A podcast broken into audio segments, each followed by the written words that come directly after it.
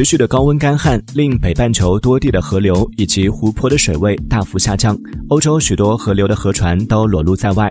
干旱导致多瑙河水位降低，在塞尔维亚东部的普拉霍沃附近，数十艘战舰残骸裸露出来。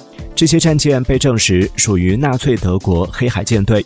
八月初，意大利波河水位下降，附近渔民在裸露的河床上发现了一枚炸弹。据报道，这枚炸弹重超四百五十公斤，为第二次世界大战期间所留。